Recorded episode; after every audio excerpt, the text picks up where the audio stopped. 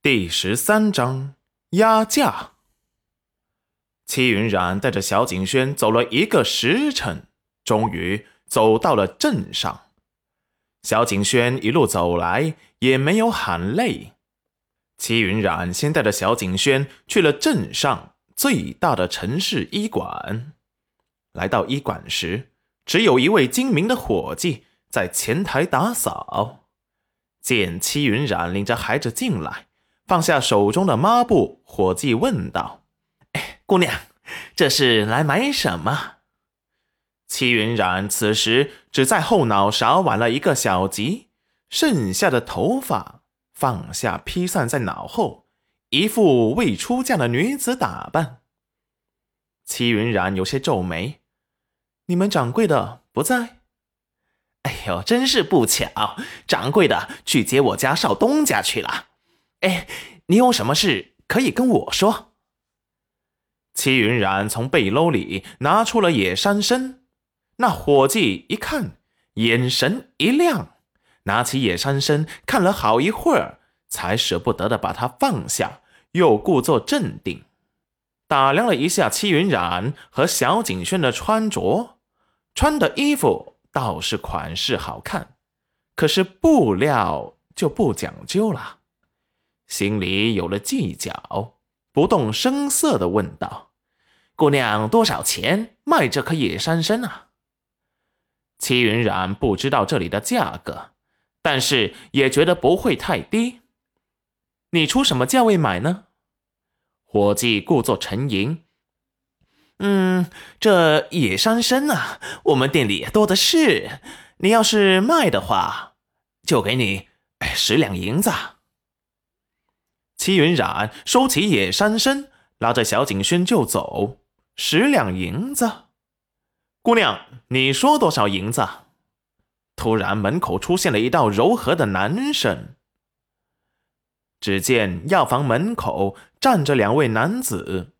一位是年轻的男子，一位年长的。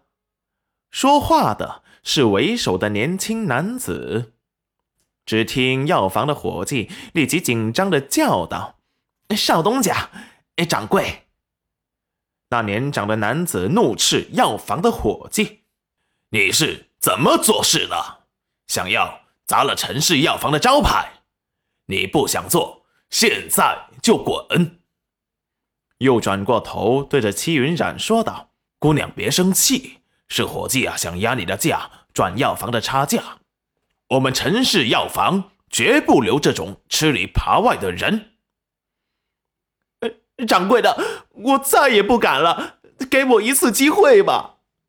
没想到掌柜的眼光毒辣，一下子就看出他的打算。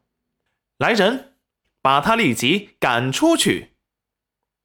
年轻的男子一声令下，身后出来了两位护卫打扮的人，就捂着他胡乱叫的嘴扔了出去，并且当着众人的面把他做的事都告诉了街上的百姓，获得了百姓的一致认可。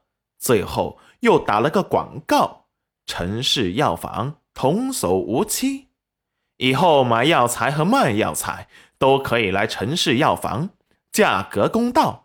童叟无欺，获得了一片叫好声。戚云染被掌柜的请进了药房。年轻男子见戚云染气度不凡，语气不卑不亢，很少有女子能做到潇洒自如，比一个男子还要果决。虽然穿着简单，但是自有一番傲骨。目露欣赏，姑娘，刚才的事对不住。你这颗野山参，我出五百两买了。齐云染挑眉，他心中最低的价是四百两，可以一手交钱，一手交货。年轻的男子立即吩咐掌柜的去账房支了五百两。姑娘真是爽快之人。